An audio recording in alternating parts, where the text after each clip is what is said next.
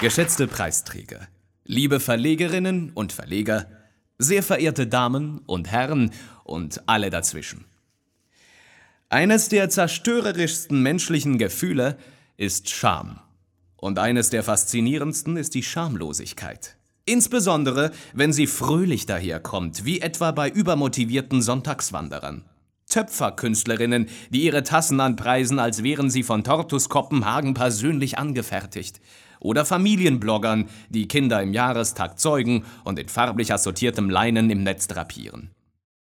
In diese Kategorie der Schamlosigkeit fallen auch unsere heutigen Preisträger. Sie dürfen in diesem Sinne ihre Auszeichnung stellvertretend entgegennehmen für alle unter uns, die sich nicht durch lästige grundsätzliche Zurückhaltung und oder Faulheit von der öffentlichen Inszenierung ihrer Leidenschaften abhalten lassen.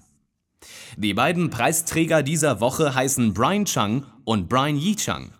Sie sind Evangelikale, haben sich auf einem Universitätscampus kennengelernt und waren bezaubert davon, dass sie fast gleich heißen, wie Chang dem New Yorker freimütig erzählte.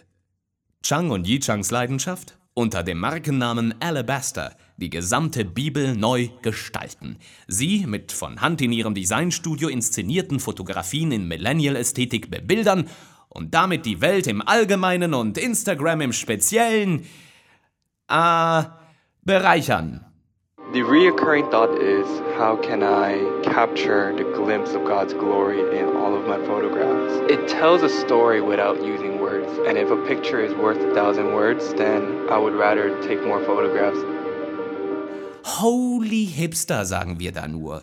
Wer von der immer gleichen Inneneinrichtung von Internet-Mietwohnungen auf Zeit, Salatbars, Coffeeshops oder Coworking Spaces noch nicht begeistert ist, den überzeugt möglicherweise dieses Werk. Und ein wenig verdient solch unbewölkte Arbeitslust doch durchaus Anerkennung. Die Jury freut sich darum, den beiden engagierten Herren den Preis der Republik zu übergeben, in der Gewissheit, dass er freudig aufgenommen wird und im Fotostudio einen Ehrenplatz erhält.